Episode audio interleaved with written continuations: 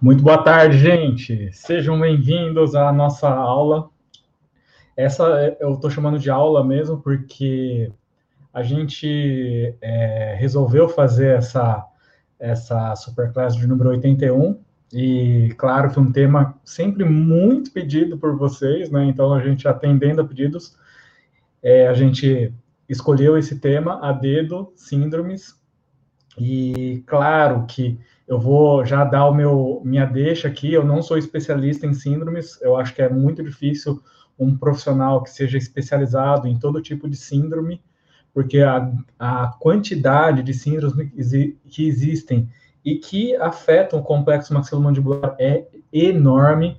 Mas a ideia aqui dessa nossa aula, aula ao vivo, que vai só ficar disponível para quem está assistindo aqui ou para os nossos alunos dos cursos, é uma aula tão, tão pedida que eu vou tirar do ar assim que a gente terminar e disponibilizar para todos os alunos de todos os cursos, porque sempre é um assunto que gera interesse, que gera dificuldade, que gera. É, é um assunto que gera. Esse tipo de pergunta gera uma classificação ótima e uma classificação intermediária, né? Então, esse tipo de assunto, esse tipo de pergunta, é uma pergunta, claro que extremamente difícil, quando a gente pega a, as pessoas, né? Inclusive as pessoas bem preparadas, mas se você sabe o assunto, geralmente a pergunta é tranquila, a pergunta é fácil. Então, o objetivo nosso hoje não é esgotar o assunto de forma alguma, não tenho pretensão nenhuma, não tenho pretensão nenhuma de ensinar vocês aqui, eu não sou, como eu falei, não sou especialista, o que eu fiz é uma compilação de características, de questões relacionadas a síndromes e que a gente vai é, abordar aqui hoje durante essa nossa conversa. Então, poxa, olha que bacana, né? É, a Evelyn está falando, inclusive, é pedir para o método ser aprovado acertou em cheio. Não, essa, toda, é, todos os cursos a gente vai colocar essa aula, porque é uma aula importante, uma aula que eu tenho certeza que, que agrega como eu falei, é uma aula extremamente decoreba. Não, aqui não, não tem como entender, aqui não tem como, como uma outra forma de você memorizar. É olhar, claro, que eu trouxe figuras de algumas síndromes para quem tem memória visual possibilitar né, essa memória visual, facilitar esse, esse processo, mas é, aula de síndrome, aula, essa aula que é extremamente decoreba, merece uma revisitação, né, revisitar essa aula sempre. E, obviamente, que a gente não, não consegue, nessa aula, abordar todas as síndromes que já foram cobradas em concurso. Então, digamos que essa vai ser uma aula 1 de síndromes. Quem sabe depois a gente marca uma próxima, a gente vai marcar uma próxima aula 2 de síndromes para abordar outras síndromes. Isso quer dizer que são as síndromes mais cobradas nos concursos? Não.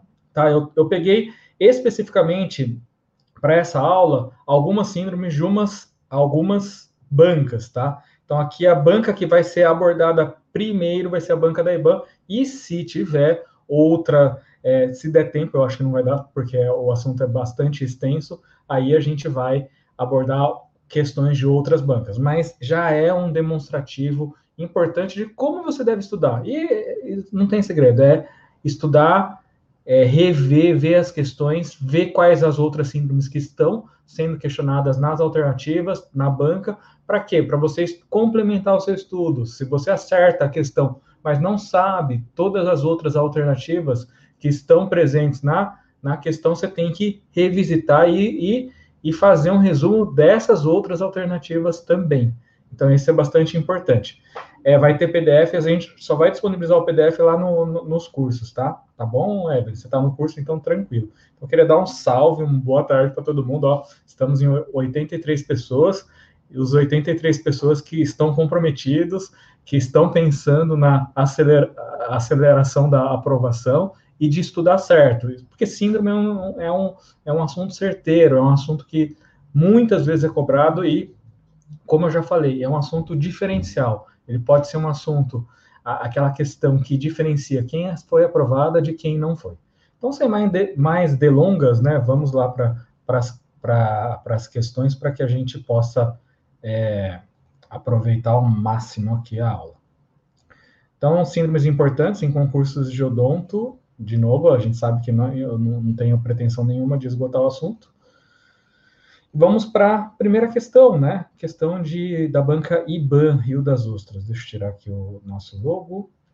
Língua fissurada, quelite granulomatosa e paralisia facial podem estar relacionadas à síndrome de alternativa A, Jogren, B. Eagle, C. Vanderwood e D. Melkerson Rosenthal. Então, língua fissurada, quelite granulomatosa e paralisia facial podem estar relacionadas a que tipo de síndrome? Eu queria que vocês participassem bastante aqui, porque essa aula é uma aula de que depende da participação de vocês. O grande Fábio, boa tarde, Fabíola presente, Fernanda, nossa aluna.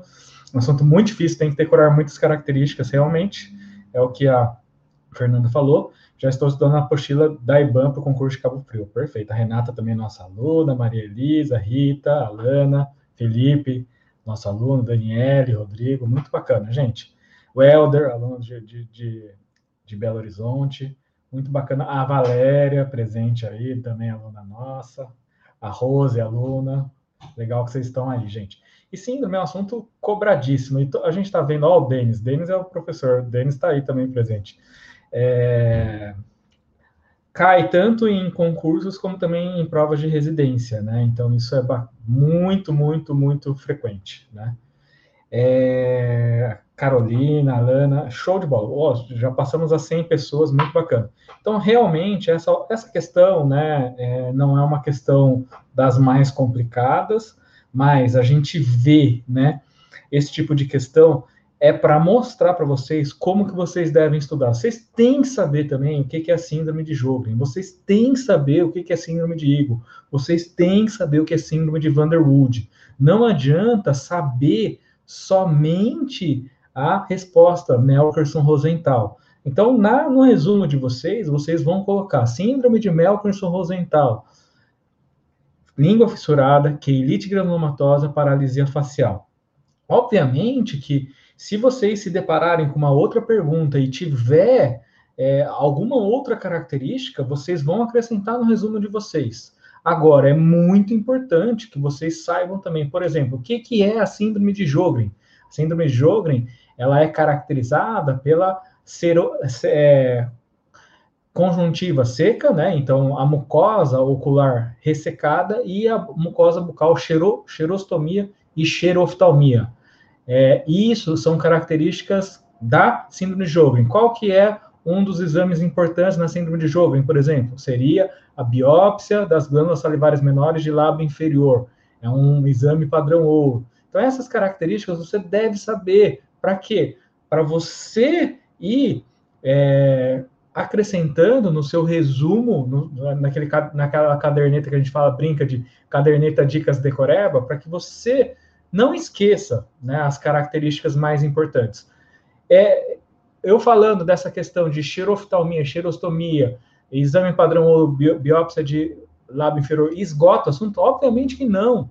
Obviamente que isso é pouco. A, a, a síndrome de Jogren também está relacionada com grande, é, uma grande quantidade de doenças autoimunes. Então, isso é muito importante que você vá sempre revisitando seu resumo e vai acrescentando essas características que você vai observando nas questões de concursos. Isso é muito importante. Síndrome de Eagle, o que, que é? Aquela síndrome em que há calcificação do ligamento estiloide, essa síndrome faz com essa calcificação do, da, ligamento estiloide pode pressionar a, os vasos, né, a, a, artéria carótida, por exemplo, e causar dor quando o paciente faz algum movimento da região cervical. Pode estar relacionado essa síndrome, por exemplo, com, com a remoção né, cirúrgica das amígdalas. Então, essas são características importantes da síndrome, por exemplo, de Eagle. E essa síndrome de Vanderwood, por exemplo, síndrome de Vanderwood é uma síndrome que não é das mais conhecidas, não é a, a, a, uma das mais cobradas. Então você tem que estudar. Como você vai estudar? Aí você vai procurar na internet, no Google, nos livros, textos e observar quais são as características da síndrome de Vanderwood. São essas: fosseta labial inferior, geralmente de forma bilateral. O que mais que o paciente tem? Pode ter fenda labial e ou palatina. Pode ter uma diminuição do número de dentes, uma hipodontia. E úvula bífida. Úvula bífida geralmente é característico né, de pacientes que têm fenda labial e ou palatina. E aí você coloca lá no seu resumo, síndrome de Van der Wood, todas essas características que são importantes, né, em relação a quando se questionar uma pergunta sobre síndrome de Van der Wood. Então isso é muito importante. É, hum, oh, boa tarde, o Tadashi, boa tarde a, a, a, ao Luiz, né, Gabriel, alunos nossos, a Bianca também, Marisa. É, o Helder está perguntando qual dessas palavras da pergunta que leva para essa síndrome, tem uma palavra que leva para essa síndrome, não deu para entender muito bem, o, Helder, mas ó, língua fissurada, quelite granulomatosa e paralisia facial são características muito importantes para a síndrome de Melkerson-Rosenthal. Isso você tem que guardar, tá? Então, isso é muito importante que você guarde isso, tá? Isso é, é, é essencial. Renato, boa tarde. Renato aluno nosso do curso São Sebastião, né? Show de bola. Então, lembrem-se, não adianta você saber só as características da síndrome de Melchior Zental, que é o alvo dessa questão. Você tem que saber da síndrome de Jogren, da síndrome de Eagle, da síndrome de Van der Wood. E não tem outro jeito. A Fernanda mesmo ela falou. São é, características únicas e características que você tem que decorar, não tem jeito de entender essas síndromes. Claro que você pode arrumar artifícios de, de decorar tudo é, essas síndromes para te ajudar. Mas isso não vai fazer com que você é, todas as síndromes é difícil de você achar dicas, né? E o, o, o Gabriel está perguntando o que, que é keilite granulomatosa. Lembrem-se, gente, keilite, it, inflamação, keilo é uma inflamação no lábio. Então, uma keilite sempre é uma inflamação no lábio. Lembre-se que tem vários tipos de keilite quelite actínica, que é relacionado com exposição solar, quelite granulomatosa, é relacionado com o, o, essa síndrome de Melchior horizontal. Geralmente, essa quelite granulomatosa ela provoca um edema. Então, lembra, né? Inflamação geralmente provoca um dos sinais cardinais da inflamação é edema, e é uma inflamação granulomatosa. Na hora que faz uma biópsia, existe essa inflamação granulomatosa. Então, é uma característica dessa inflamação que acomete a síndrome de Melkerson-Rosenthal, tá, Gabriel? Então é isso aí. Show de bola. Galera afiada acertando as questões, mas mais importante do que acertar as questões é isso. Vocês saberem também todas as outras síndromes cobradas. Síndrome de Jogren cai muito. Tem que, muitas provas que questionam sobre síndrome de Jogren. Você tem que saber. Síndrome de Eagle também cai. Já não cai tanto igual síndrome de Jogren. Síndrome de Van der Wood já é uma síndrome que pouco explorada em provas de concurso. Mas quem vai prestar a prova da banca IBAN, por exemplo, Cabo Frio, tem que saber síndrome de Van der porque pode ser que na próxima prova, na prova de Cabo Frio, por exemplo, caia síndrome de Van der. E aí vai pegar todo mundo. Ou todo mundo, menos as pessoas que, que estão aqui na aula e estão tendo essa oportunidade de assistir, ou fizeram as questões e estudaram conforme a gente vai orientando vocês. Então, isso é, é o detalhe talvez uma das coisas mais importantes dessa, dessa primeira parte da questão, ou primeira parte da aula. Então, só reforçando, né, o que, que seria a síndrome de Melkerson-Rosenthal? Você vai colocar no seu resuminho, no caderneta de dicas de Coreba, língua fissurada, quelite granulomatosa, paralisia facial. Esses quadros de quelite granulomatosa, ou edema do lábio, podem ser edemas é, eventuais, e esses edemas eventuais podem, de uma certa forma, se acontecerem, uma, começarem a acontecer com uma frequência maior, pode ser uma, um edema que se, é, seja permanente, tá? Então, o que o Gabriel tinha perguntado, o que, que seria essa keilite, seria clinicamente um edema importante, que histologicamente tem essa inflamação granulomatosa, e que no, no início do quadro, ele é um quadro eventual que pode ser um quadro permanente se não tratado. Geralmente, como que trata essas questões de quelite granulomatosa? É, há controvérsias, mas existem como tratamento preferencial, por exemplo, a aplicação de corticoides local, localmente, tá bom? Paralisia facial é a paralisia do nervo facial ou do, do sétimo par craniano, tá? Então, isso não tem segredo. Então, só, só para ficar bem claro o que, que, seria essa língua fissurada, lembrando né, que é, é, é a, a, característica seria, uma, é, na verdade, como lesão fundamental essas fissuras ou sulcos presentes no dorso lingual, né? E o que, que seria a keilite granulomatória? Só mostrando um exemplo aqui, né? Fica bem claro que no quadro à esquerda de vocês, tema dos dois lábios, lábio superior, lábio inferior, e nesse caso foi feita a aplicação de triancinolona nos dois lábios, né? Em que houve, né, essa diminuição, porque a triancinolona, como um corticoide, é um anti-inflamatório não esteroidal, que consequentemente, né, promoveu essa diminuição do edema e no quadro, na foto à direita, a gente vê depois de uma semana de aplicação. Então, esse é um detalhe importante em relação a, ao tratamento. É um tratamento é, definitivo? Não, o paciente pode continuar tendo recorrências, né? Mesmo com a aplicação injeção intralesional desse corticoide. E a síndrome de Vanderwood, o que, que seria essa síndrome de Vanderwood? Então, aqui, né, indo naquele sentido que a gente comentou, né, quais são as características? Fosseta labial inferior, então existem, né, no lábio inferior, trajetos. Fossetas seriam orifícios, como se fosse uma fístula na região de lábio inferior, o paciente pode ou não ter né, fenda palatina e ou labial.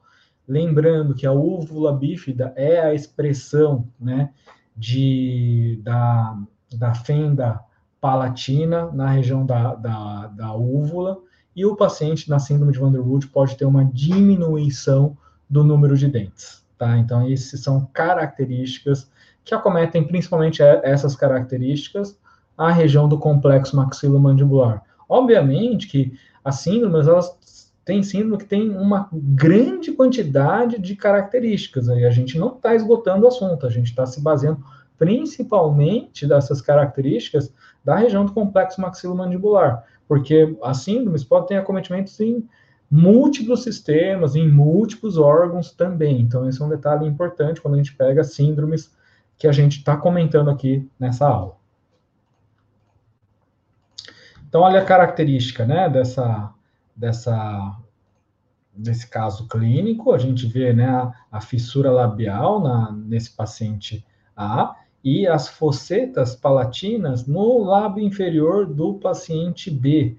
Isso é, é uma fosseta praticamente é, paramediana, bem próximo da região medial. Né? Boa tarde, o Cícero, o Arthur e a Alessandra, né? Boa tarde, sejam bem-vindos, galera.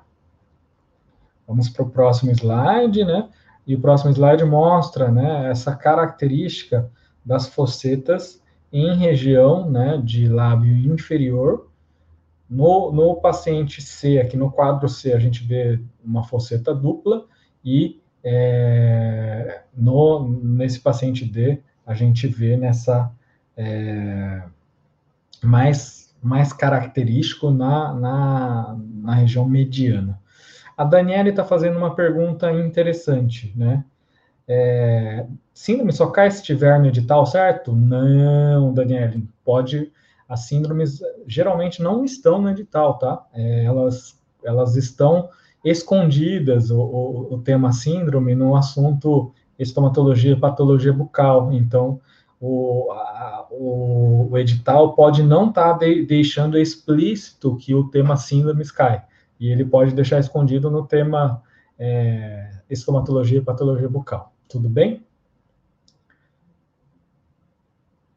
É, a Letícia, síndromes são muito cobradas na banca RBO. Na banca RBO não são tanto, tá, Letícia? Não tem muitas questões. Eu acho que não vai dar tempo de ver aqui hoje, mas numa aula 2 a gente aborda também. Mas não são muitas, não. Não são. A RBO em específico não, não tem muitas questões, mas tem uma ou outra questão de síndrome também, tá bom? Próxima questão, Banca IBAN ainda, Rio das Ostras, 2019. Hiperdontia é o desenvolvimento de um número maior de dentes, quer dizer, dentes, ou traduzindo, dentes supranumerários. É, sendo os dentes adicionais chamados de supranumerários, uma síndrome associada à hiperdontia é a, né? E aí? A, Renata está fazendo uma pergunta, vamos só antes de uma pergunta importante. Qual o tratamento da síndrome de Van der Rohe? Tratamento, lembre-se, Renata, na verdade, é um tratamento sempre multidisciplinar. Lembra que a síndrome, né, é, envolve tratamentos multidisciplinares. Por quê? O, a síndrome de Van der Wood, por exemplo, ela aborda o paciente pode ter fissura lábio-palatina. Então, imagina, só o tratamento da fissura lábio-palatina envolve inúmeros profissionais, né? E nas focetas labiais, pode-se fazer um tratamento estético, cosmético, cirúrgico? Pode, pode ser feito, sim, né? É, a chance de recidiva já não, não é tão grande, mas pode acontecer, né? E basicamente é isso, né? Lembrando que o tratamento mais complexo na síndrome de Van der Wood, sem dúvida nenhuma, se refere às fendas lábio-palatinas, ou labiais e ou palatinas, né? Vejo que a, vocês pediram né, essa questão, essa parte. O oh, Anderson chegando agora, bem-vindo, Anderson. Chegou atrasado, mas chegou, chegou a tempo aí. E a galera tá falando DD, é, é bem isso mesmo, displasia cleido-craniana. Só um adendo já que eu queria colocar aqui para vocês. As síndromes relacionadas à hiperdontia se encontram num número bem menor do que as síndromes relacionadas à hipodontia. Então, isso é um detalhe importante, tá? Síndromes relacionadas à hiperdontia, o aumento do número de dentes, estão num número bem inferior quando comparados a síndromes é, relacionadas à hipodontia. Então, isso é um detalhe importante. E outra coisa que eu queria deixar bem claro aqui também, existem doenças ou síndromes, síndromes que às vezes não tem, você não, não acha na literatura. Às vezes eles inventaram um nome, colocaram aí, e aí acabam colocando, né? Então, esse é outro detalhe. Você procura, procura e não acha a respeito das síndromes aí também. deixa eu ver se tinha, tinha uma pergunta. Juliana perguntando, no Avança SP cai muita síndrome? Juliana, na verdade, Avança SP, a gente tem um probleminha em relação a essa banca, porque ela nunca fez prova para dentista, então a gente não tem esse, é, essa informação. Ninguém tem essa informação, né? A gente só vai saber agora depois da, da prova de vinhedo, que inclusive foi adiada, né? Era para ter sido na semana, no fim de semana passado agora. E realmente, né, gente, é a alternativa D, né? Então, esse é um detalhe importante, né, em relação à pergunta. Claro, de novo, é importante que vocês saibam todas as outras, síndrome de Gorham, síndrome de Higger, síndrome de Robinson, e na verdade eu não encontrei sobre síndrome de Robinson, só encontrei um artigo falando, na verdade não é nenhum artigo, um site falando que a síndrome de, ou doença de Robinson está relacionada com a múltiplas doenças, é, problemas, afecções nas glândulas sudoríparas, se eu não, se eu não me engano. Então, é, não encontrei muitos relatos falando sobre síndrome de Robinson, então por isso que eu nem coloquei no nosso resuminho aqui para vocês, tá?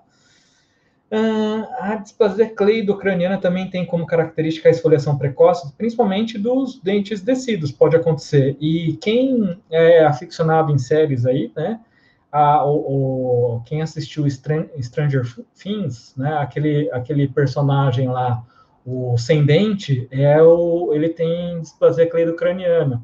Não na, na, vida real, né, aquele ator realmente ele é um, ele tem esse, essa doença a displasia cleido-craniana. Até ele postou no, no, Instagram dele um dia que ele teve que fazer, é, acho que se eu não me engano, 14 exodontias de dentes inclusos, né? Então, a, pelo que a Roberto perguntou, se a displasia cleido-craniana também tem como característica a esfoliação precoce, pode ter dos dentes descidos. E, é, o Natanael já me, me corrigiu aqui, já me colocou, é o Dustin mesmo, né? O Dustin tem essa síndrome, o ator mesmo, não, não só na, na, na, série, mas o ator ele, ele é portador da, sim, da displasia cleido-craniana. Até o nome fala, né? É, ele tem um pro, problema é, na clavícula, né, nessa região é, da clavícula, ele pode ter um problema de má formação da, da, de, dessa articulação e o paciente geralmente ele pode até né, ter uma aplasia desse osso também pode acontecer, tá bom? Então, realmente, a alternativa correta é a alternativa D, displasia cleidocraniana. Só vamos ver é, um pouquinho né, sobre o quadro, o quadro das síndromes associadas à hiperdontia. E aqui a gente encontra né, é, a displasia cleidocraniana, que é uma das primeiras presentes aqui né, na, nesse. Deixa eu ver se, aqui se eu consigo até escrever aqui no slide. A displasia cleido-craniana se encontra aqui, né? Ela está aqui. A gente vê que um, um número bem menor de, de, de síndromes associadas a, a hiperdontia, quer dizer, um aumento do número de, de dentes, quando comparados ao próximo quadro, que é a relacionada à hipodontia.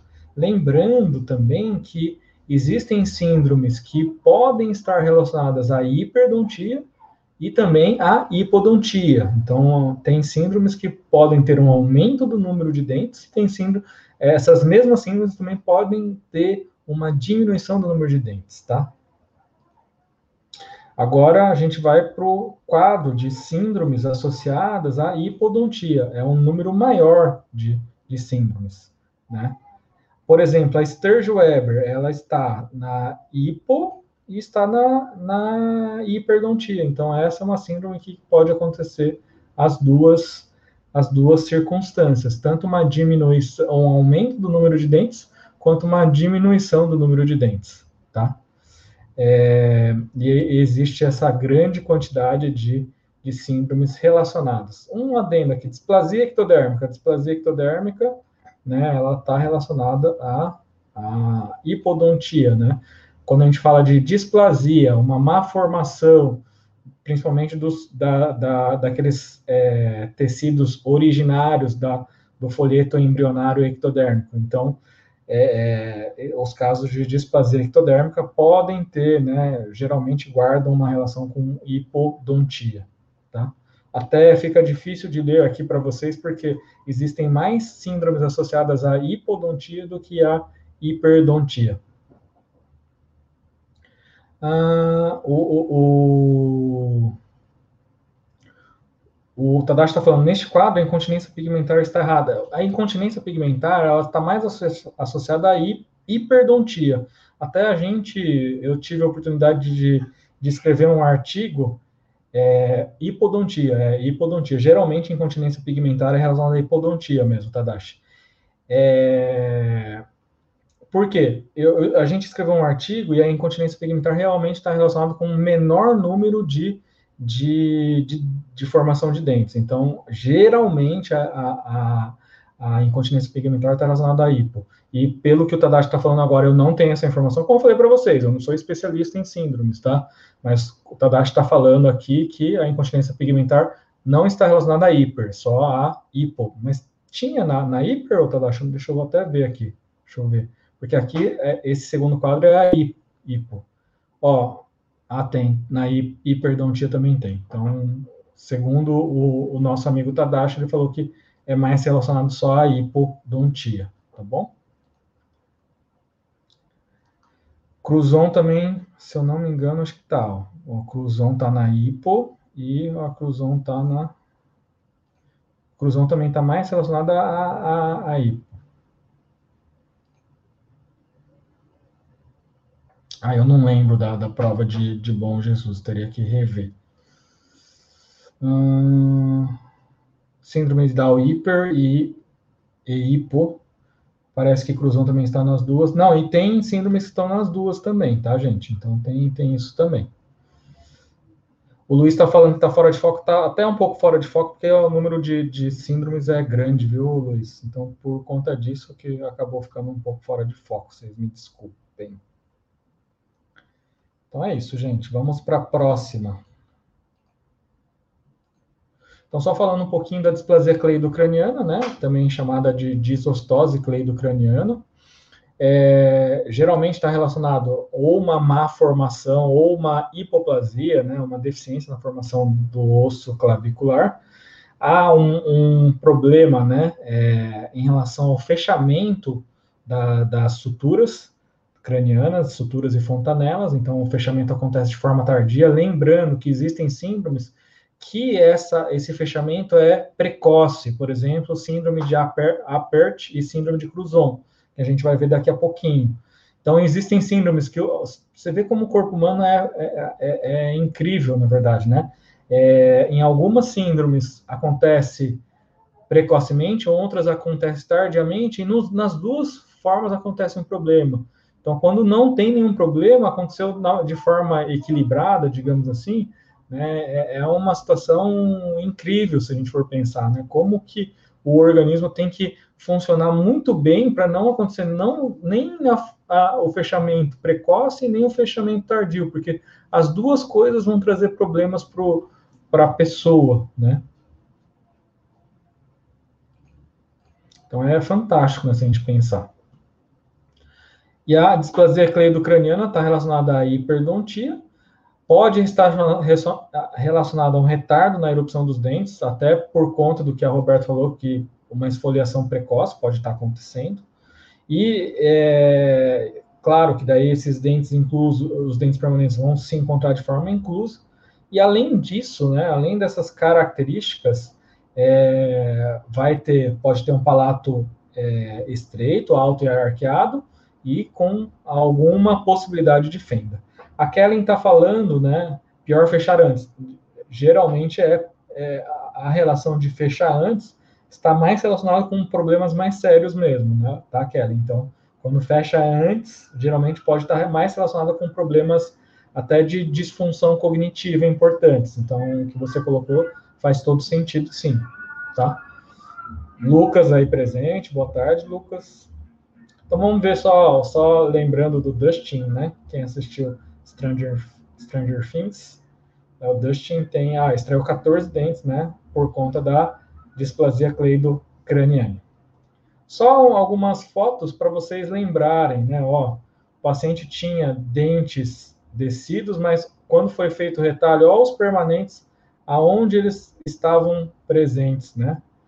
Estavam tudo inclusos na região é, anterior aqui. Só na anterior e inferior. Esse é um retalho da região anterior e inferior. A primeira foto aqui do lado esquerdo, mostrando para vocês, né? que os pacientes podem fazer esse movimento, né, é, por conta dessa é, má formação da região do osso clavicular ou hipoplasia, eles acabam tendo esse movimento possível, né. E além disso, outras características aqui do mesmo paciente, né, a gente vê a presença de é, do, do da radiografia, onde foi possível observar todos esses dentes na região anterior, né? E aqui a gente vê uma grande quantidade de dentes também presentes, né? É uma hiperdontia, principalmente dos dentes inclusos. Esse, essa hiperdontia pode se manifestar, claro, né, quando o dente rompe, ou pode não se manifestar uh, clinicamente quando os dentes ficam inclusos. Ah, ah, a maioria das síndromes, o Kellen, tem são problemas que a gente chama de autossômico dominante. Então tem uma característica, né, genética importante. Quando é dominante, é, é vocês lembrarem daquela, daquela, daquela, pergunta da Kellen é importante. Quando a gente fala de questão dominante, né, a gente fala é,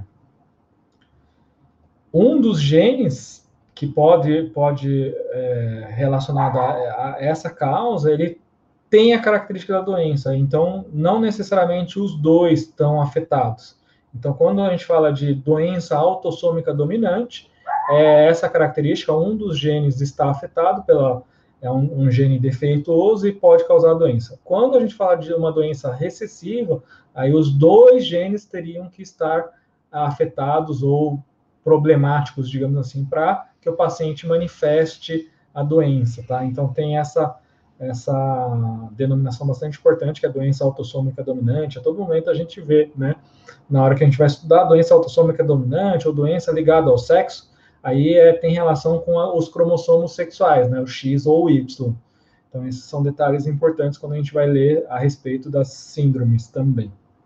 Mas grande parte das síndromes tem essa característica genética e muitas têm podem ter esse componente hereditário também, como a Kevin falou.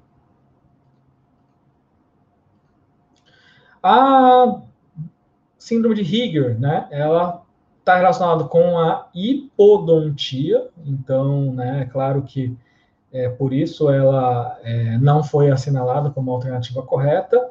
uma paciente tem uma hipoplasia, uma, o problema mais importante do, desses pacientes que têm essa síndrome de Higel seria problemas oftalmológicos.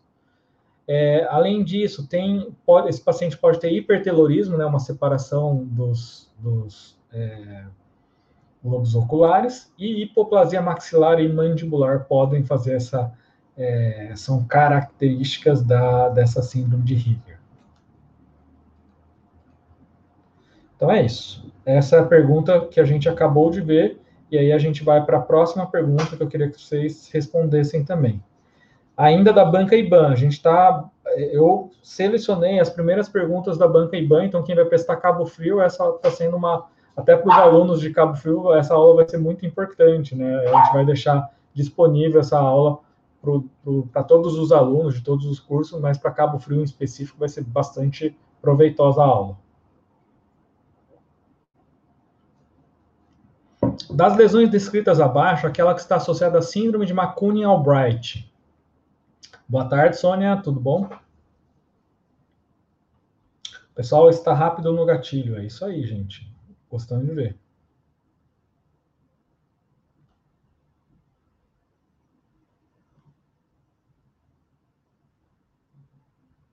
Síndrome de McCune-Albright, isso é uma questão que caiu não só uma vez na, na banca IBAN, e a gente vai ver que tem uma segunda questão muito parecida com essa aí, né?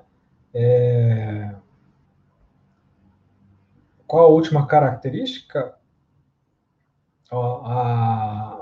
É displasia fibrosa, ameloblastoma, sementoma e ceratocisto, o, Luiz.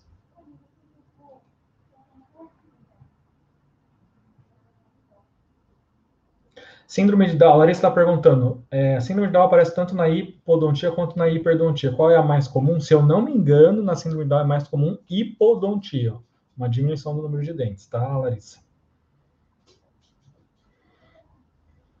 Então, todo mundo acertou aí, né? Displasia fibrosa realmente é a lesão descrita na síndrome de McCune-Albright.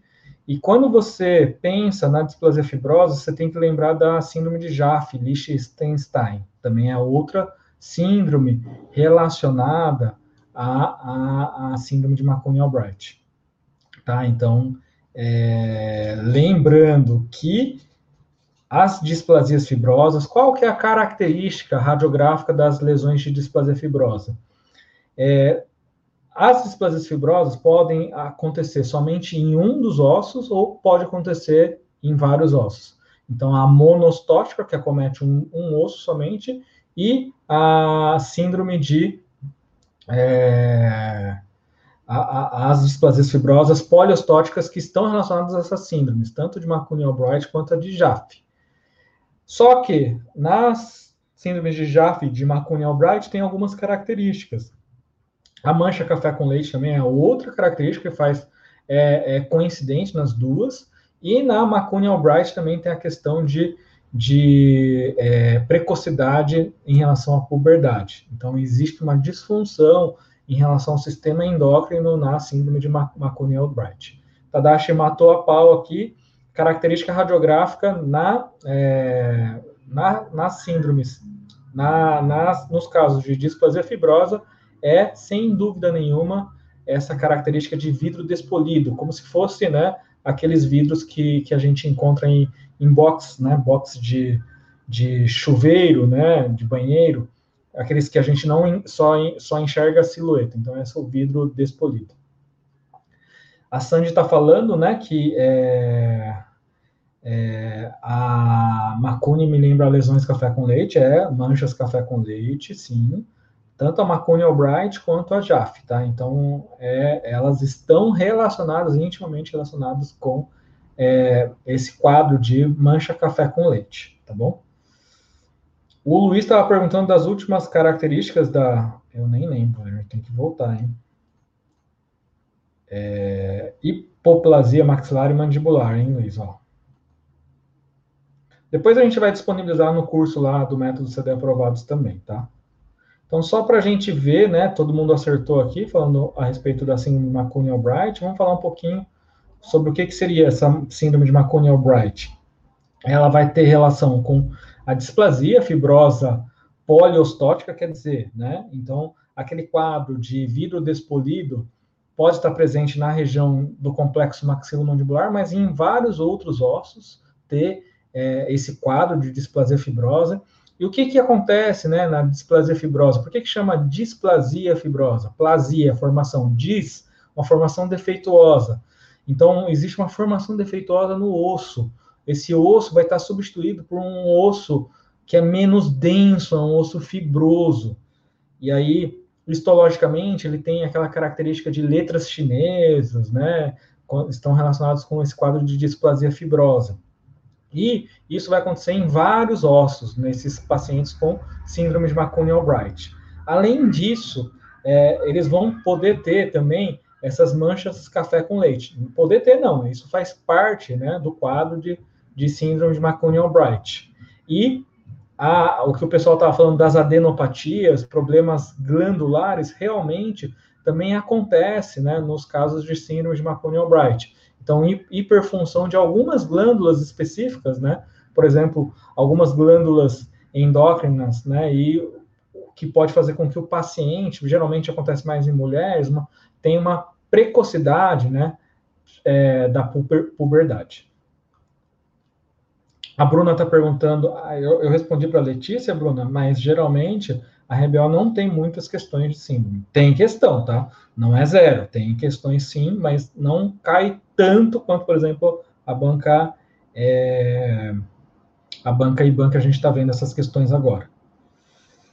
Ah, o Natanel tinha me respondido, eu acabei voltando.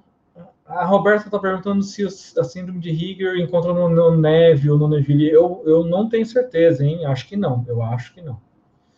Uh, a Jaf, a Renata está afiada. A síndrome de Jaf, né, Liechtenstein não tem é, adenopatias, não tem essas alterações nas glândulas endócrinas mesmo.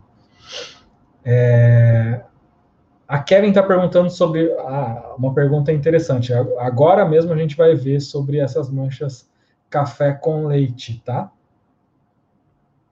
Caroline está falando, a Universidade Federal Fluminense também adora sim, gosta. A Universidade Federal Fluminense gosta sim. E engraçado, né? Porque as duas bancas que estão fazendo fazem bastante provas no Rio, então talvez seja uma característica importante aí. Qual que são essas manchas café com leite? Essas manchas café com leite, geralmente na região torácica, tá, o Kelly? Não é no, nos dentes, não. Então, essas manchas vão estar distribuídas no corpo, mas muitas delas estão na região torácica, na região, né, é, da região intercostal, estão presentes essas manchas café com leite. Café com leite. A Maria Elisa, desculpa perguntar de novo, mas esses slides serão disponibilizados sim, a gente vai disponibilizar lá depois, tá? Para todos os alunos do curso. Que é uma aula, aula de curso, gente. Essa aula que a gente está dando é uma aula que eu resolvi, de tanto vocês pedirem, eu vou, eu resolvi gravar para a Superclass, mas quem é aluno não, não precisa ficar preocupado, porque vai estar tudo disponível lá no, no, no curso, tá? Por isso que vai ser uma aula que só vai ficar disponível ao vivo. Então, aqui um quadro, né, um, é, onde a gente observa um aumento de volume na região mandibular desse paciente. Pena que não dá para ver essa característica de vidro despolido na radiografia aqui, mas olha o aumento de volume, né, na, visto na, no corte axial da tomografia, e na reconstrução 3D a gente observa também, né, esse aumento de volume na região posterior da mandíbula, né, do lado direito que a paciente tem. Né? Então, esse é um quadro de, de síndrome de é, McCone-Albright, tá?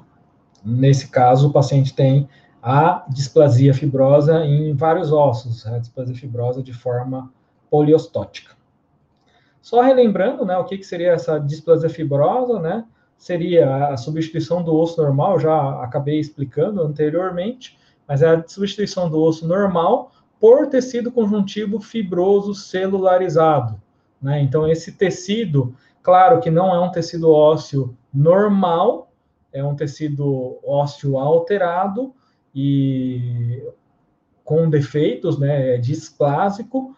A grande maioria dos casos é de forma monostótica, 80 a 85% dos casos, né? E o restante seria poliostótico.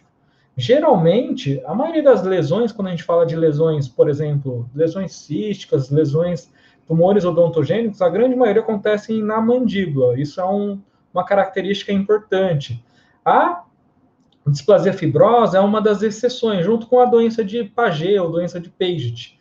São doenças também relacionadas com o, o, o, um aumento, principalmente da maxila. Então, a maioria das lesões ósseas envolve principalmente a mandíbula, mas essas duas em especial, as displasias fibrosas e a, a doença de Paget ou Paget, são doenças relacionadas ou mais frequentes na maxila.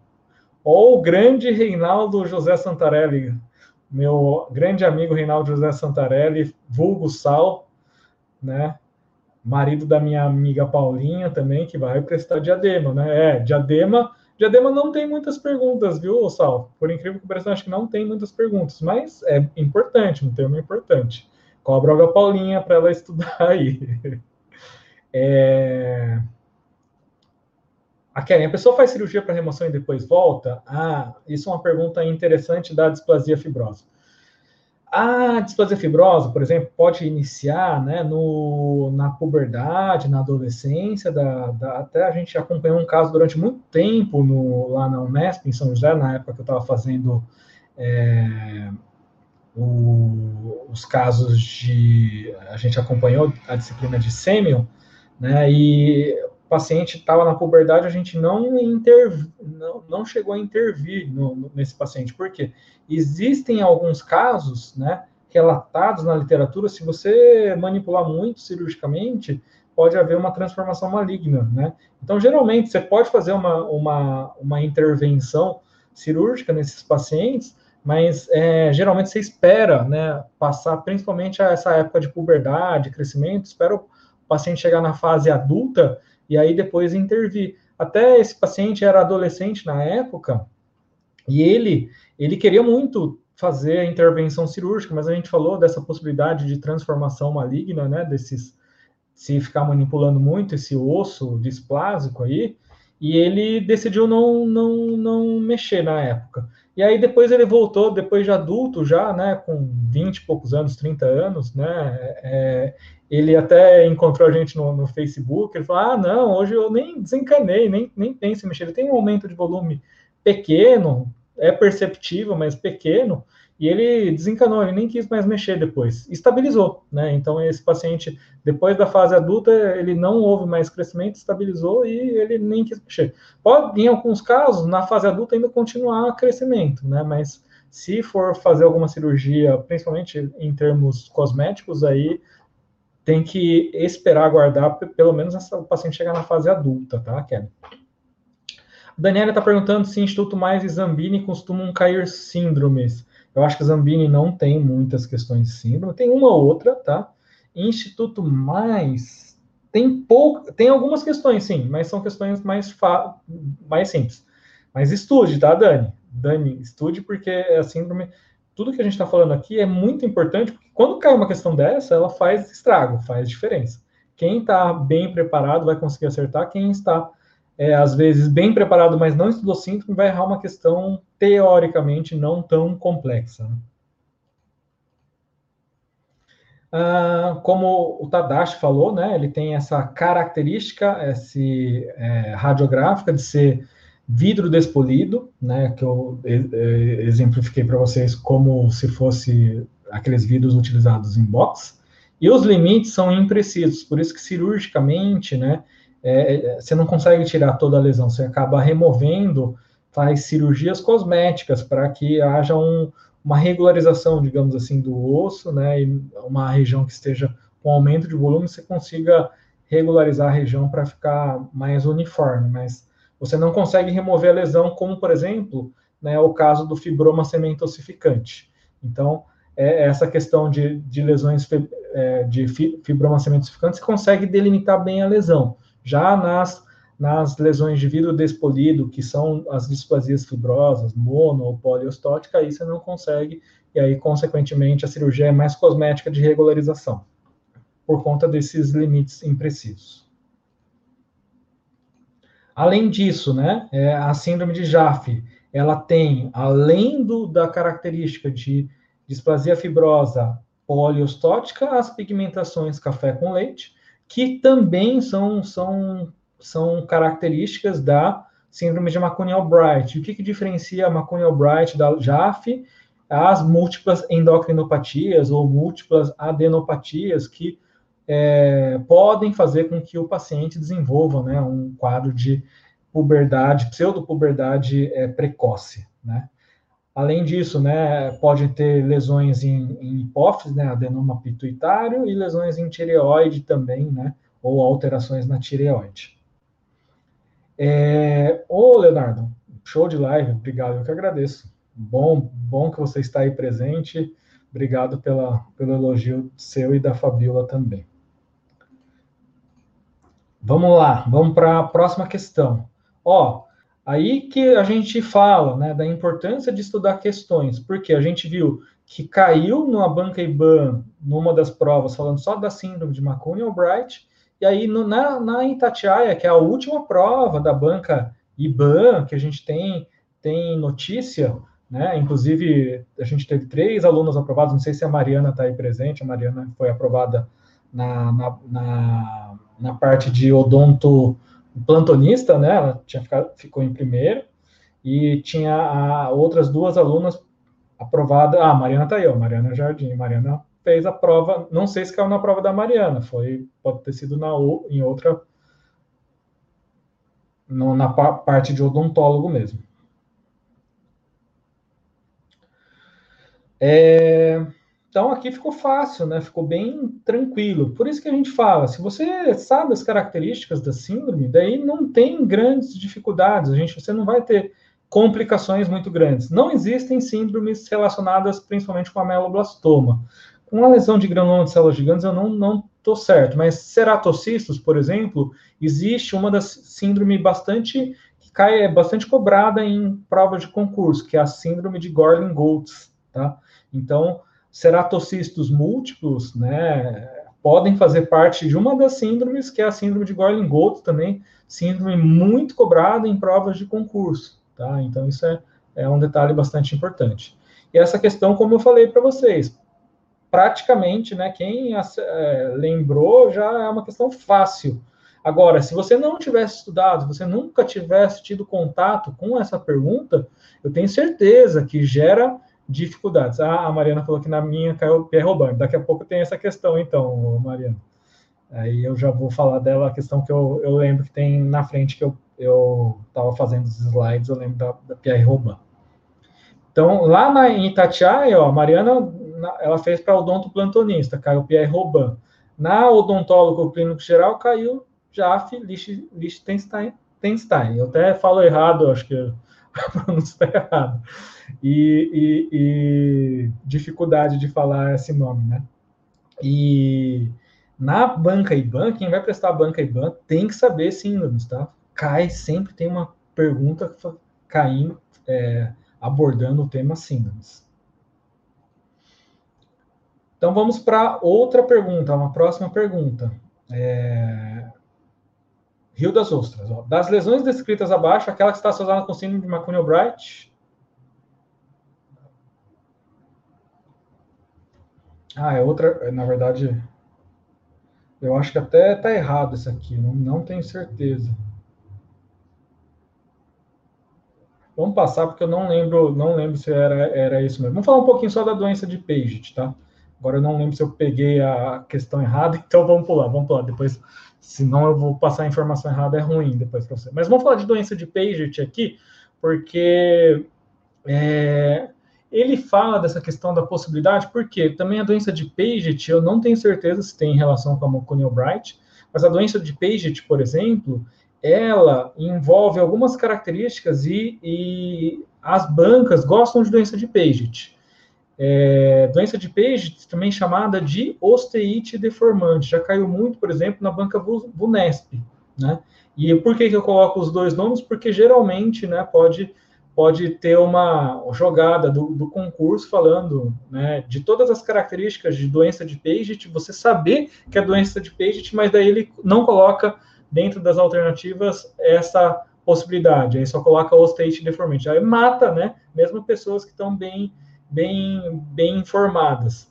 E aí isso é importante para que você não perca uma questão, por exemplo, de doença de Paget. Quais são as características de doença de Paget? Vão acometer principalmente homens acima dos 40 anos de idade, a meia idade. É, as raízes podem ter um aumento de volume, então ter essa, esse desenvolvimento de hipercementose. E um, um crescimento ósseo pode fazer com que esses pacientes desenvolvam, for, comecem a desenvolver ou formar diastemas, mesmo acima dos 40 anos de idade, o que não seria normal, né, não seria natural nessa idade que o paciente desenvolvesse esses diastemas. Além disso, né, o, esse crescimento ósseo, as custas de, principalmente da região de extremidade óssea, vai fazer, vai provocar no, no, nesses pacientes dores ósseas, dores na, em várias regiões do organismo, tá? E esse osso, claro que não é um osso normal, é um osso com alteração do trabeculado, é um osso mais frágil, né, esses pacientes com doença de Paget. É, nesses casos de doença de Paget, o que, que tem se prescrito como, como medicação? Alguém lembra? Alguém, alguém é, está é, lembra, lembrado de que medicação pode ser utilizada para os pacientes que é, têm esse problema, a doença de Paget? É uma medicação que também tem caído muito em provas de concurso, né? Porque ela causa as famosas é, osteonecrose. Então, os bisfosfonatos são medicações utilizadas no tratamento, é o que a Lana falou, no tratamento de doença de Paget, tá? Então, é, é, são as medicações, o alendronato, possíveis medicações utilizadas na, nesse tratamento. Não só o alendronato, tá? O Renato e a Mariana falaram, mas a gente fala bifosfonato, porque pode ser o, o, o, alendronato é um dos tipos de bifosfonato. Geralmente o alendronato é o menos potente. Lembra que o alendronato é aquele que a gente ministra de forma oral, né? O alendronato sódico, 70 miligramas, que o paciente com osteoporose ou osteopenia toma de semanalmente. Então, esses pacientes com doença de peixe, a gente pode fazer uso da, dos, dos, bifosfonatos injetáveis. Daí a gente é, pode falar como exemplo principal o zolendronato, tá? O zometa marca comercial. Mas é um alendronato, é, é, um bifosfonato, tá? O alendronato é um bifosfonato, como vocês colocaram, sem dúvida. Então, essa é uma foto de internet, né? Fazendo esse aumento do volume da maxila, né? Provocando esse diastema entre os incisivos centrais aqui. E a próxima foto é uma, uma foto de radiografia dando essa característica de um pouco vidro despolido e essa outra mais importante que como flocos de algodão, né? Como a, essa é, radiografia, né? Essa foto da radiografia de calota craniana, aonde é mais mais importante a manifestação, né, da doença de Paget. Até uma das características, né, quando a gente pensava, principalmente na década antes da década de 50, né, que os homens usavam muito cartolo, o que que acontecia? Esses pacientes que usavam cartola, a cartola ficava, é, acabava que é, ele usava um tamanho de cartola, de repente, devido à doença de Paget, esses pacientes não conseguiam mais usar aquela cartola que ele usava anteriormente, né? Devido a esse aumento do, do crescimento, né, de alguns ossos e pode acontecer na região de calota craniana com essa característica de flocos de algodão. Mais uma questão, né, de... Ó, é, essa foi a questão da, da prova da Mariana, né? Plantonista hospitalar. A síndrome caracterizada por deslocamento posterior da língua, micrognatia mandibular e fenda palatina no recém-nascido denomina-se. Aqui, na verdade, você, a gente já poderia fazer um adendo, né, que é, os artigos hoje em dia nem falam mais em síndrome, falam de sequência, né? porque essas características não são características sindrômicas, mas, por exemplo, a, a essa questão de é, deslocamento posterior da língua, devido a uma micrognatia mandibular, né? Então, uma coisa levando a outra pode, não, não é característico de uma síndrome, mas sim de uma sequência. Então, o termo mais adequado hoje em dia não é nem síndrome, então, é, mas claro que é, é, algo muito utilizado ainda em termos de nomenclatura, falar né, que é, ainda chamar essa doença de síndrome.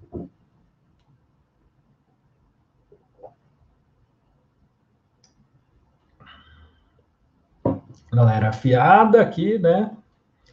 Respondendo C, realmente é a alternativa C, né? Síndrome de Pierre-Robin. Então vamos falar um pouquinho do, do que, que, seria essa síndrome, né? Sequência de Pierre-Robin. O paciente tem uma micrognatia mandibular, uma diminuição do desenvolvimento do osso mandibular. Isso poderia provocar uma, uma glossoptose, uma queda sempre quando você estiver diante desse, desse termo pitose, lembrar né, desse termo que se refere à queda, glosso, queda da língua, e o paciente pode ou não ter fissura do palato, pode ou não. Alguns casos tem, outros casos não tem. E isso vai fazer com que haja o quê? Né, essa sequência de Pierre-Robin. O paciente tenha uma obstrução das vias aéreas por conta dessa glossopitose, essa língua ela vai se deslocar por posterior e, e consequentemente, vai, vai obstruir mecanicamente a região da, do trato respiratório.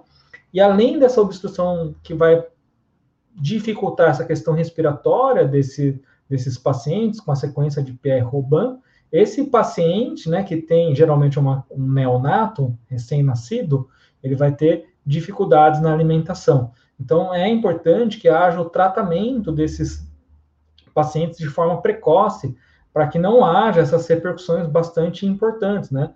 A obstrução das vias aéreas, inclusive, pode ocasionar até óbito do, do, do, do recém-nascido, né? A Roberta está colocando uma, uma situação importante. Eu também não achei o que, que seria Gosten, Gosterberg. Não, não achei. Então, talvez eles inventaram um nome aí e não encontrei o que seria essa doença ou síndrome de Wusterberg também, tá bom?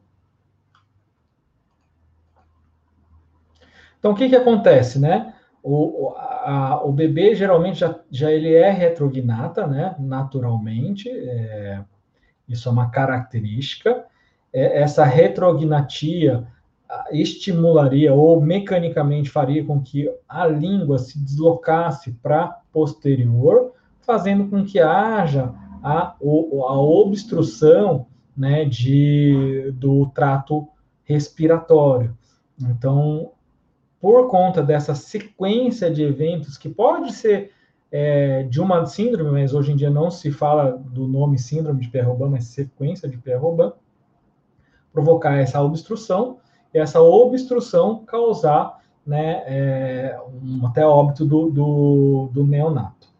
Detalhe importante: é, existem vários tipos de é, situações em que é, aconte, acontece essa, essa obstrução do trato respiratório. Pode ser a obstrução pela própria língua, pode ter um defeito na formação do trato respiratório, com áreas é, mais afiladas ou com estenose. Então, existe uma classificação também em relação a esse problema né, de obstrução do trato respiratório. Não é só a língua que promove isso, né? O paciente com essa sequência pode ter alguns outros problemas também relacionados, inclusive, com a parte da luz do próprio trato respiratório. Então, essa situação não é 100% se deve a essa, esse deslocamento posterior da língua para a região do trato respiratório, o que obstruiria mecanicamente essa região, tá? Então, é, é um detalhe de, dessa, dessa sequência de Pierre-Robin. Mas isso não é cobrado em, em provas, tá? Só uma curiosidade. É, dentro das alternativas, né, indo ainda de encontro com o que a gente estava falando, né, de saber todas as, as alternativas, é, vamos falar um pouquinho da Cruzon e de, da Apert, né, essa sim, opa, já pulei aqui.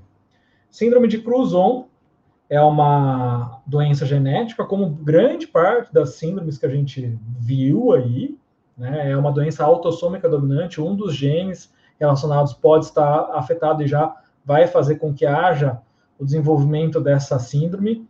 Geralmente, quando a gente fala de doença autossômica dominante, sempre pelo menos um dos membros de cada geração vai ter essa doença, né? Porque esse membro vai acabar fazendo a transmissão desses genes para gerações futuras. Então, numa doença autossômica dominante, normalmente, né, um componente da geração tem esse carregou esse gene e esse componente que vai fazer essa transmissão para gerações futuras. O que, que ele pode desenvolver, né? As alterações, deformidades cranianas, né? E, e, e é, vai de encontro com o que a, a Kellen falou naquela, naquele momento, falando da, do fechamento precoce das suturas. A gente viu de uma das doenças que o fechamento era tardio, né? Se eu não me engano, era da displasia cleido-craniana. Na crânio-sinostose, o fechamento é precoce. E aí, as repercussões realmente, como a Kellen bem abordou, vão ser maiores, principalmente em termos neurológicos, inclusive. Além disso, né, ele vai ter alterações faciais, que são decorrentes também dessa crânio-sinostose, do fechamento precoce das suturas cranianas. Pode ter uma exoftalmia, o olho para protruído para fora do, da, do, da órbita. E algumas repercussões né, que são importantes aqui, relacionadas à crâniosinostose, né, que é esse fechamento das suturas precoces da sutura craniana. O paciente pode ter braquicefalia, que é a cabeça achatada. Essa questão de braquicefalia não é exclusiva da síndrome de Cruzon, pode acometer várias e várias síndromes, né? Ter essa questão de braquicefalia, que é a cabeça achatada, exoftalmia, que a gente já explicou, hipertelorismo, né, que é a separação né, dos, dos globos oculares, hipoplasia da face média, né, com prognatismo relativo, então, devido ao desenvolvimento, o hipodesenvolvimento da terço médio, a, a mandíbula parece que fica maior, mas não é por um desenvolvimento exagerado da mandíbula, mas sim um subdesenvolvimento, um hipodesenvolvimento da maxila. E isso pode gerar né, essa má oclusão dentária. Muitas das síndromes também, né, é claro que vão ter essa questão de má oclusão dentária, principalmente, né, devido a essas alterações de crânio-sinostose ou alteração do número de dentes. É algo que acompanha muitas síndromes também, essa questão de má oclusão dentária. E a síndrome, é, essa aqui é uma foto né, da síndrome de, de Cruzon, né? Deixa eu aumentar aqui. A gente vê o hipertelorismo, né, a separação das, da, dos globos oculares. A gente vê que o paciente tem um, um hipodesenvolvimento da, da maxila. A gente vê que a, a mandíbula está parece protuída, mas em função do hipodesenvolvimento da maxila, né, isso é faz parte, né, desse, desse quadro de síndrome de Cruzon. Até, né, uma das aquela filha da Ticiane e do Roberto Justus, na verdade ela não tem síndrome de Cruzon, mas ela tem é, o, a, tinha a face característica, né, muito parecida com a síndrome de Cruzon. Até ela fez o tratamento já teve uma melhora significativa, né? Mas assim, a, a, a filha da Ticiane e do Roberto Justus tem uma face características, né, de síndrome de Cruzon. A Renata tá falando perfil de papagaio, ah, aí eu não lembro, não, não cheguei a ver, mas é, a Renata já estudou bastante síndrome, então acredito na Renata falando do perfil de papagaio. Ah, não, Kellen, a grande parte dessas síndromes tem é, alterações neurológicas, tá? É que a gente não está entrando no, nos detalhes de outros sistemas, mas muitas dessas síndromes têm problemas neurológicos, tá? Algumas não, por exemplo, displasia cleidocraniana não tem alterações neurológicas, sequência de Perroban também pode não ter né, problemas neurológicos, mas, por exemplo, Cruzon tem. É... Agora, o que é, é de torre é, é, não é a síndrome de Cruzon. Cabeça em forma de torre é a APERT, que a gente vai ver agora, tá? A gente vai ver logo a seguir a cabeça em formato de torre, tá? Que é a síndrome de APERT. Então, é também chamada de acrocéfalo-sindactilia. A gente vai ver essas características, né? De novo, esses pacientes também têm uma hipoplasia, um hipodesenvolvimento do terço médio da face. Eles têm essa, é, é, o que diferencia do cruzon, essa sindactilia, né? Alguns dedos estão, dedos das mãos e dos pés podem estar grudados, né? Principalmente, se não me engano, segundo e terceiros dedos, principalmente. E a crâniosinostose também está presente nesses pacientes com síndrome de Apert. E aí, né, esse síndrome de Apert, eles têm, é, assim como de Cruzon, né, aumento da pressão intracraniana acontece também no, na Cruzon, na Apert em específico acontece essa acrobraxcefalia, lembrando que a braxcefalia seria, né, esse é, achatamento do crânio, uma deformação do crânio, mas a acro seria esse crânio em forma de torre. Existe uma depressão dos ossos temporais, uma hipoplasia severa do terço médio da face, hipertelorismo, que também fazia parte do cruzon, palato em forma de v, v invertido, maloclusão classe 3, que também era característica da classe 3. Quem. É, ó, aí eu não sei, Luiz. Geralmente tem alguns problemas, tá? Tem muitas síndromes que têm relação. Mas eu, eu não sei te falar exatamente se eles enxergam bem, né? Tá bom?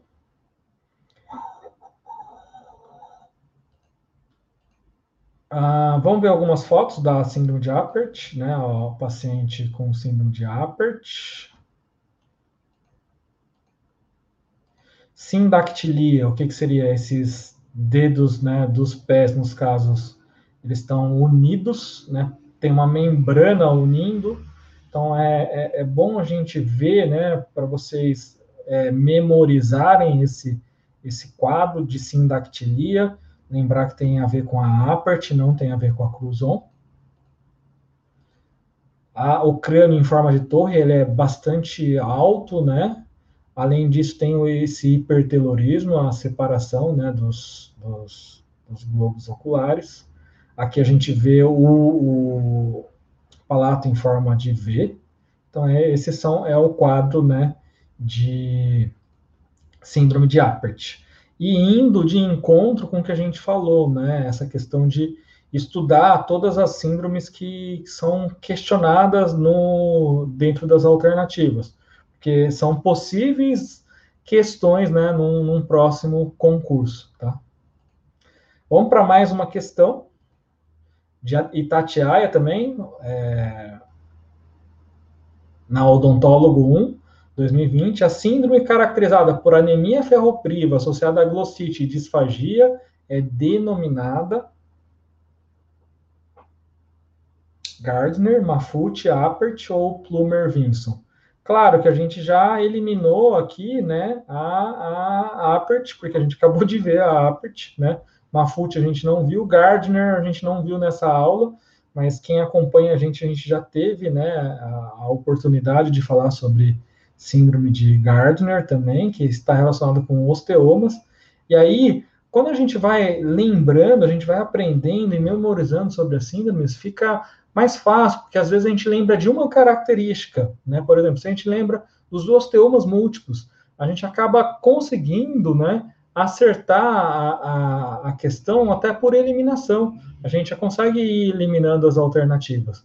Aqui, por exemplo, a gente não falou de Mafute ainda, então essa poderia confundir um pouquinho, é, você ficaria nessa, nessa dúvida. Né? A Apert a gente acabou de ver, Gardner, quem já viu, é, a gente também conseguiria eliminar, mas eu vejo que todos que estão acompanhando a, a aula aqui, o pessoal comprometido, CD concurseiro aí, está bem, bem comprometido e conseguindo acertar a grande maioria das questões, né? Então, a gente vê que vocês que se comprometem, assistem as lives, as, é, estudam, estão vários passos na frente da, do pessoal, né? Então, isso vai fazer a diferença. Então, a questão de síndromes, ela é, é, é, bem decoreba. Vocês decorando uma característica, já na maioria das vezes vai direcionar muito esse, essa resposta.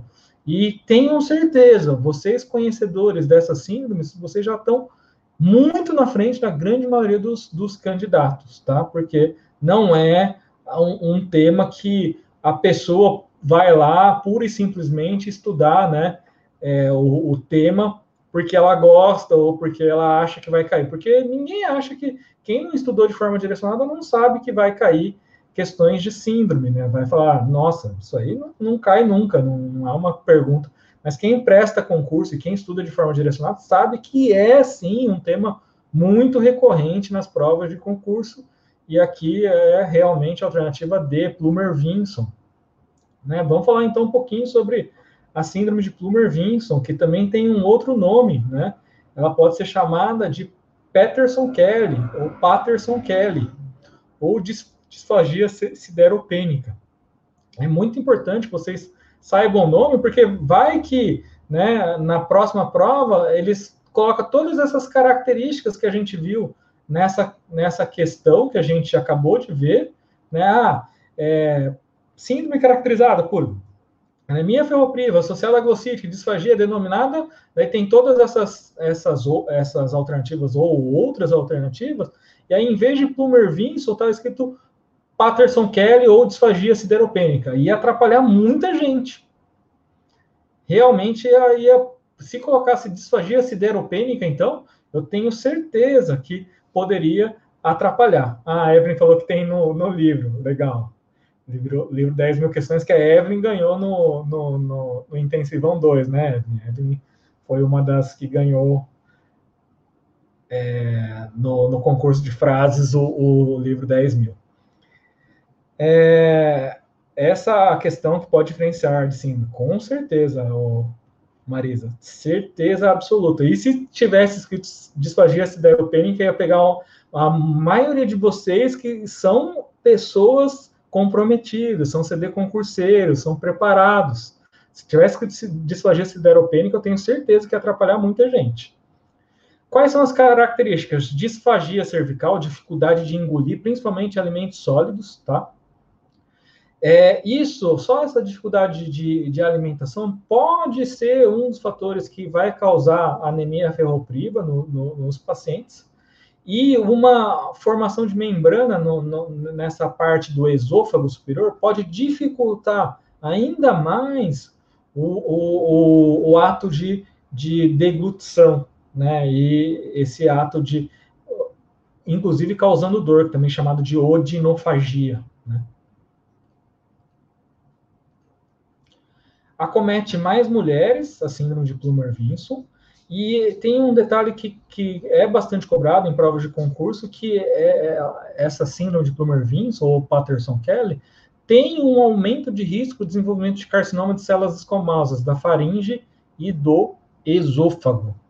Em alguns estudos falam até da possibilidade também, né, de, de, de carcinomas em estômago, inclusive, tá? Quais são os fatores etiológicos ou causais possivelmente relacionados? Claro que o paciente tem anemia. Ele, da onde que vem essa anemia? Dessa deficiência nutricional desse elemento do ferro. O paciente pode ou não ter uma disfunção com a predisposição genética e é, essa essa síndrome também pode ser decorrente de algumas doenças autoimunes, por exemplo, doença celíaca tireoidite, né, algum problema na tireoide, alguma inflamação na tireoide, e essa doença das mais comuns quando a gente pensa em doença autoimune, a artrite reumatoide. Então, essa síndrome de Plummer-Vinson pode ter como fatores causais isso. É, até um dos artigos que eu tirei, né, as fotos aqui, ela, ela mostra algumas características, né? Aqui nessa primeira foto a gente vê, né, é, a aplicação de contraste na, no, no trato digestório, e aí a gente vê, né, deixa eu pegar aqui o, um, minha canetinha. A gente vê umas estenoses nessa região, né? O que, que seria estenose? Um afunilamento, né? um estreitamento do, desse órgão. Esse estreitamento é justamente uma obstrução mecânica do órgão, fazendo com que haja essa dificuldade ou disfagia que o paciente tenha, né, principalmente relacionados a alimentos sólidos. Então, isso é, é, é, é demonstrado através da injeção de contraste no trato digestório, né? E essas estenoses são, são obstruções mecânicas locais mesmo que podem fazer com que esse paciente tenha essa dificuldade de, de engolir. E a, as manifestações né, de anemia nesse, nesse é, artigo em específico, elas falavam do paciente que tem uma língua. Aqui não está bem, a foto não ficou boa, mas o paciente, nesse caso, né, ele falou, falava da língua despapilada, né, língua careca, e a presença de queilite angular, que também pode ser sinal do, do, do quadro de anemia né, em relação à, à deficiência do ferro. Então, vamos falar um pouquinho da síndrome de Gardner, síndrome de Gardner que estava lá dentro das alternativas. Só rápido, tá? Síndrome de Gardner está relacionada a osteomas múltiplos no crânio. Então, pode ter em várias partes do, do organismo. O paciente pode ter osteomas do crânio, nos seios paranasais, mandíbula, 3 a 6 lesões. É, o paciente pode ter essa polipose coloretal, que são adenomas na região de intestino, e esses adenomas, eles podem ter como característica mais importante, mais séria desses quadros de, de, de síndrome de Gardner é a transformação maligna desses casos de adenomas intestinais em adenocarcinomas. Então, a manifestação mais grave da, do, da síndrome de Gardner se deve né, a essa transformação dos adenomas em adenocarcinomas na região de intestino. E aí tem que se fazer uma remoção desses adenomas de forma profilática. Esses pacientes podem ter odontomas também, então lembra, se o paciente tem osteomas, podem ter odontomas também, presença de dentes supranumerários, dentes impactados, inclusive. E além disso, né, é, cistos epidermoides em pele, carcinomas de tireoide é uma das possibilidades, né, e lesões pigmentadas em fundo de olho. Síndrome de Marfut, né, é aquela que a gente poderia ter uma grande dificuldade, porque não é uma questão, não é uma síndrome das mais perguntadas, né? E eu, por exemplo, teria dificuldade de diferenciar Marfut, porque eu não, não, não sabia, tive que estudar. Vocês acham que a gente sabe tudo, mas a gente não sabe, a gente sabe síndrome ainda, não é minha especialidade, a gente tem que estudar. Então, não se acanhem de não saber, porque é difícil mesmo. O que, que acontece na síndrome de Marfut, né? Mal, malformações vasculares de que podem é, estar presentes tanto na pele quanto na mucosa. E aí, quando pega a região mucosa da boca, pode estar na região de palato e lábios. O paciente pode ter é, displasias no, em alguns tecidos cartilaginosos, chamada de discondroplasia. E essas displasias em tecidos cartilaginosos são perigosas, porque podem sofrer transformações malignas, né?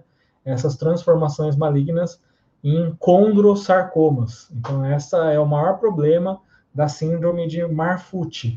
Vamos ver algumas imagens né, da síndrome de Marfut. Então, esses, essas malformações em tecidos né, ósseos que têm relação com a origem cartilaginosa, essas malformações vasculares que são é, diagnosticadas como hemangiomas, e alguns pacientes podem ter, inclusive, linfangiomas, né, é, na, na região de pele e na região de, de mucosa, como a gente falou. E vamos para a última pergunta, né? A gente já está chegando na uma hora e meia aqui de, de aula aqui com vocês. Só uma pergunta aí. A aula foi legal, foi bacana, é, deu para deu para clarear um pouquinho a questão de síndrome. Claro, de novo, a gente não esgotou o assunto, a gente é, simplesmente deu. É, aqui a gente abordou principalmente as questões da IBAN. Então, os alunos, quem vai prestar IBAN, teve uma aula praticamente completa de síndromes, né? a respeito, né? E claro, essas síndromes são síndromes que são cobradas em provas de, de concurso, né? Então isso é importante. Questão de parte do Alferes 2020, também uma prova recente, né? Um paciente apresenta seguintes características: acrobraquiocefalia, osso occipital plano, fronte com aparência alta, terço médio da face retraído hipoplásico e sindactilia do segundo, terceiro e quarto dedos das mãos. A síndrome mais compatível com o caso relatado é a. Claro, né, gente, que é, quando a gente vê isso, né, a gente a, a, é, fala sobre essa síndrome, a gente já viu aqui. Então agora ficou mais, mais tranquilo de, de responder. Né? Então ficou, ficou mais fácil. Bacana que vocês gostaram, né? Vamos ver se a gente consegue. A gente vai, vai fazer. A gente sempre fez aulas ao vivo aqui com os professores, aulas. A gente procura temas que vocês escolhem, né? Esse tema em especial demorou um pouquinho para ter, mas a gente vai ter uma segunda aula de outra mas de outras síndromes de outras bancas, tá? Mas aí, na próxima semana, na semana que vem, quem vai dar aula é o Denis. O Denis vai dar uma aula completa sobre anestesiologia, tá bom? Então, na próxima terça-feira já tem uma aula marcada sobre anestesiologia e eu estou vendo para na outra terça, por exemplo, ter uma aula completa de amálgama. E claro, se as aulas vão ser completas, vão ser sempre dessa forma. Vão ser aulas é, que vão estar presentes só ao vivo, né? A gente só vai é, deixar elas ao vivo ou para quem está nos cursos que a gente acaba disponibilizando um pouquinho para vocês aí.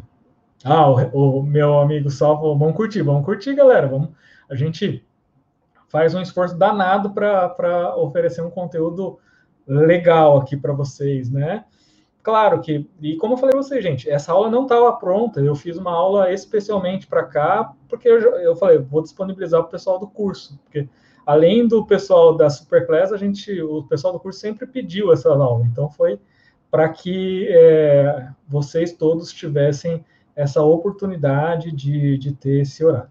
Próxima semana vai ser às, acho que se eu não me engano, 17h30 ou 18, porque o Denis o Denis ele tem um probleminha de horário, mas não vai ser às 17 na próxima vez, tá? Essa questão, né? É...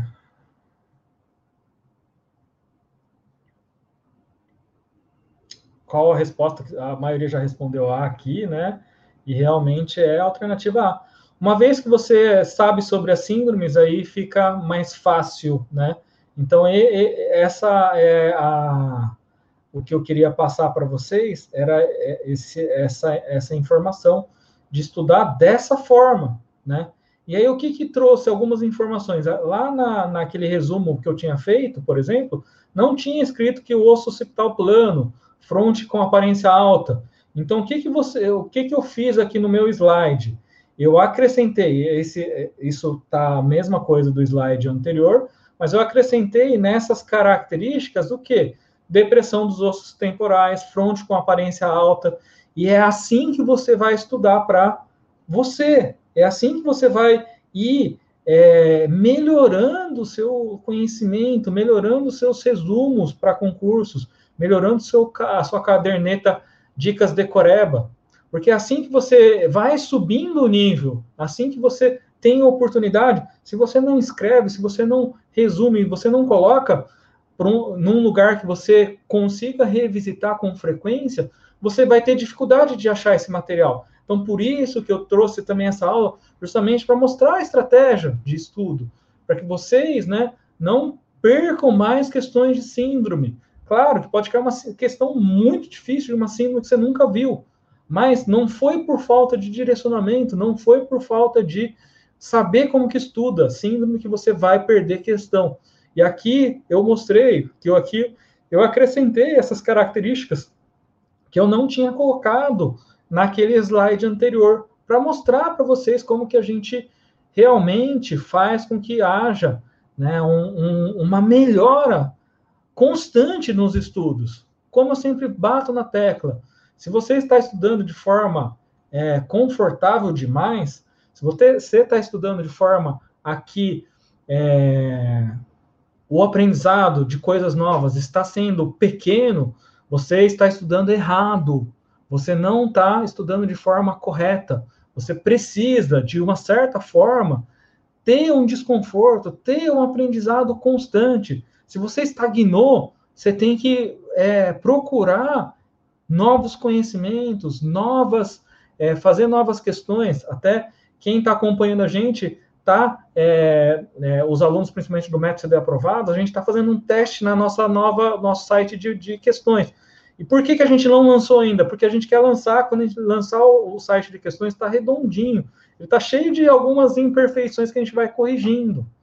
E é assim que a gente quer que vocês estudem, que vocês estudem e tenham desconforto, porque se vocês estiverem estudando confortavelmente, não estão evoluindo, está faltando isso. Está faltando buscar informações novas, está faltando em, é, procurar também né, melhorar. Então, isso que é essa questão de, de, de melhora constante. A gente não pode se acomodar. Se a gente está acomodado, a gente está ficando para trás. Esse é um detalhe muito importante que eu quero deixar bem claro aqui para vocês que são comprometidos. Poxa, a gente ficou mais de 100, 120 pessoas, 130 pessoas por uma hora e meia aqui durante a live. Isso é fantástico. A gente vê que é, são pessoas que realmente querem, né? E vão fazer diferença. E essas informações novas são informações que você deve sim deixar registrado para você frequentemente revisitar, frequentemente reassistir, frequentemente tá vendo e tá melhorando o resumo de vocês. Cris, se você, eu não lembro se você está no nosso curso, se você está no nosso curso, essa aula ficou gravada. O Jonathan, é o, o Jonathan ficou em segundo, ele ficou em segundo no, no concurso da, de Itatiaia, né? Jonathan é, ficou junto, mesma pontuação, se eu não me engano, da, da Mariana. Né? Então é isso, gente. Muito bom estar com vocês, né? Eu espero que é, a aula tenha sido boa para vocês. Eu aprendi muito. Eu sempre falo que o professor ele é um, uma, uma categoria que a gente finge ensinar enquanto a gente está aprendendo. Eu aprendi bastante coisa para poder trazer esse conteúdo para vocês. E, e esse conteúdo é um conteúdo que eu né, considero de grande valor, tanto que esse conteúdo vai direto para os cursos para que vocês tenham esse conteúdo, né? Quem é aluno nosso vai ter conteúdo gravado, vai poder reassistir. A gente só não vai disponibilizar é, deixar disponível porque a, a, a, gente vai fazer um teste agora, né? A gente é, fazer um teste de como que, que se comporta as lives dessa forma de só deixar disponível enquanto essas lives é, é a gente estiver passando. Pode deixar, Paulinha. A gente não, não sei se vai ser hoje, tá? A gente não vai conseguir colocar hoje nos cursos, mas amanhã ou depois a gente está colocando esses cursos lá no, no, essa aula lá no curso. Daqui a pouco eu estou tirando já do, do YouTube, então quem não assistiu vai ficar para a próxima, tá bom? Então, gente, muito obrigado. É, foi muito bom estar com vocês aqui essa semana. E semana que vem, deixem anotado na agenda, seis horas, aula de anestesiologia, e a gente vai dar aula é, completa. O Denis vai vir dar uma aula completa sobre anestesiologia, vai falar sobre, bastante sobre anatomia, que essas aulas a gente vai ir acrescentando nos nossos cursos também, tá? São aulas de curso. Então, é, gente, sem mimimi, porque quem, quem pode assistir, assiste uma aula de graça. Quem não pode, é uma aula do curso que a gente vai estar disponibilizando para todos vocês. Tá aberto, 5 horas, 6 horas, a gente está abrindo essas aulas só que a gente só vai deixar disponível enquanto a gente estiver dando a aula. Tá bom, gente? Então é isso aí. É, um grande abraço para vocês e ótima semana, tá bom?